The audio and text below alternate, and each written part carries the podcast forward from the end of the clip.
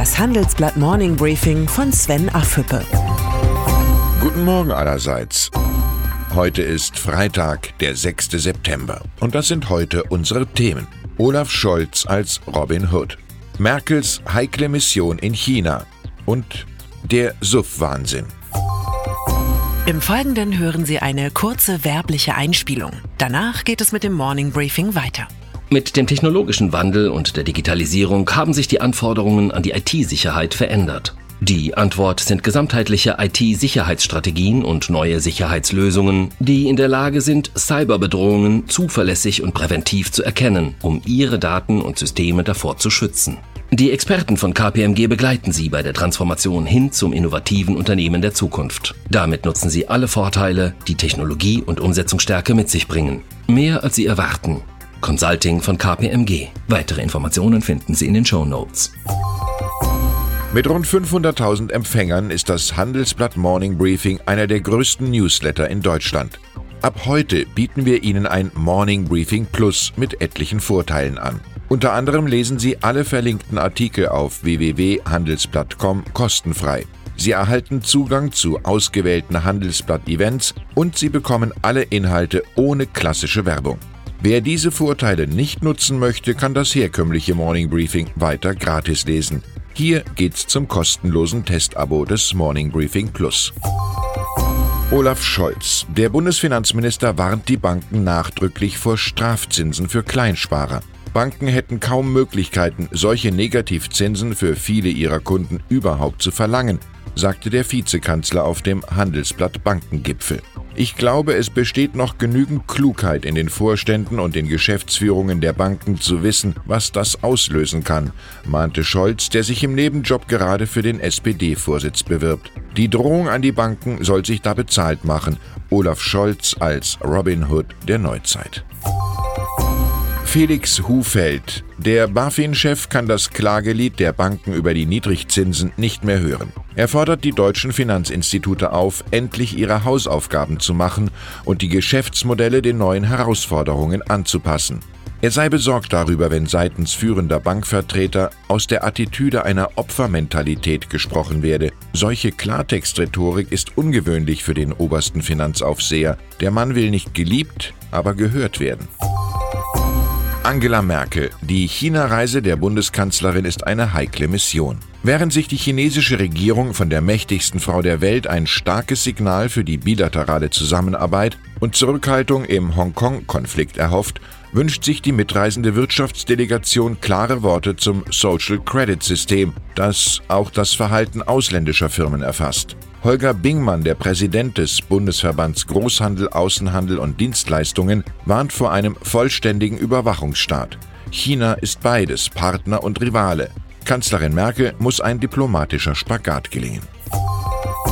Die Neuerfindung von ThyssenKrupp geht in die nächste Runde. Der angeschlagene Stahlkonzern will seine wertvolle Aufzugssparte verkaufen und stößt bereits auf Interessenten.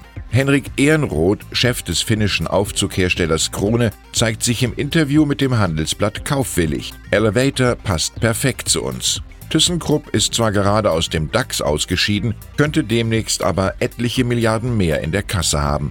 Not macht erfinderisch.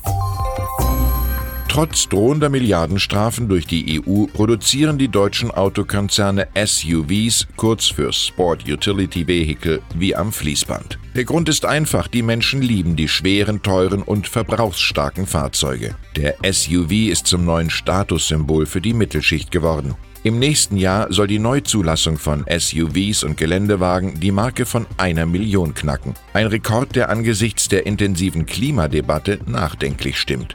Die aktuelle Handelsblatt-Titelgeschichte beschreibt den SUV-Wahnsinn in Deutschland. Die Initiative Sand im Getriebe hat vor diesem Hintergrund zum Widerstand aufgerufen. Sie will die internationale Autoausstellung IAA in Frankfurt blockieren. Wir wollen das Konglomerat aus Politik und Autoindustrie aufbrechen. Die CO2-Emissionen durch den Autoverkehr steigen und steigen in Deutschland. Wir wollen die Verantwortlichen dafür zur Rechenschaft ziehen, sagt Tina Velo, Sprecherin der Initiative. Die IAA wird zur modernen Kampfzone. Bei Volkswagen sorgen nicht nur Klimaschützer für Unruhe, sondern auch die Staatsanwaltschaft Braunschweig. Oberstaatsanwalt Klaus Zier bestätigt dem Handelsblatt, das im Zusammenhang mit dem Dieselskandal geführte Ermittlungsverfahren wegen Marktmanipulation gegen drei Beschuldigte soll voraussichtlich Ende September abgeschlossen sein. Dann steht fest, ob sich auch VW-Chef Herbert Dies mit einer Anklage im Zusammenhang mit dem Dieselskandal konfrontiert sieht. Ex-Kanzler Helmut Schmidt kommt einem in den Sinn. Der Rechtsstaat hat nicht zu siegen, er hat auch nicht zu verlieren, sondern er hat zu existieren. Großbritannien. Das Brexit-Chaos geht in die nächste Runde. Bereits am kommenden Montag will Boris Johnson erneut über Neuwahlen abstimmen lassen. Sein Plan, Neuwahlen am 15. Oktober, um dann zwei Tage später beim EU-Gipfel für einen kompromisslosen Brexit-Kurs zu kämpfen. Das Problem, Wunsch und Wirklichkeit finden in der britischen Politik nur noch selten zusammen. Und dann ist da noch Joe Johnson. Der jüngere Bruder des britischen Premiers hat sein Amt als Staatssekretär und sein Mandat als Parlamentsabgeordneter für die Tories niedergelegt. Ich war in den vergangenen Monaten zerrissen zwischen Loyalität zur Familie und dem nationalen Interesse. Es ist eine unauflösbare Spannung, schrieb Johnson auf Twitter. Umso beeindruckender ist Joe Johnsons Entscheidung, erst das Vaterland, dann die Familie. Ich wünsche Ihnen ein erholsames Wochenende. Herzliche Grüße, Ihr Sven Affüppe. Hören Sie nun noch unsere Highlights der Woche. Die Zahl der Woche ist 627.000.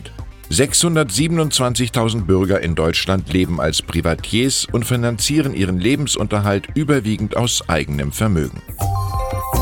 Unsere Persönlichkeit der Woche ist Giuseppe Conte. Noch vor kurzem war Conte ein kaum bekannter Jurist, nun ist er erneut Premier und der beliebteste Politiker Italiens. Und das Zitat der Woche kommt von BaFin-Chef Felix Hufeld. Wir müssen uns von dem Gedanken verabschieden, dass es sich um vorübergehende Störungen gehandelt hat. Hutfeld fordert von den Banken angesichts der Herausforderungen durch Dauerniedrigzinsen und neuer Wettbewerber einen radikalen Umbau ihrer Geschäftsmodelle.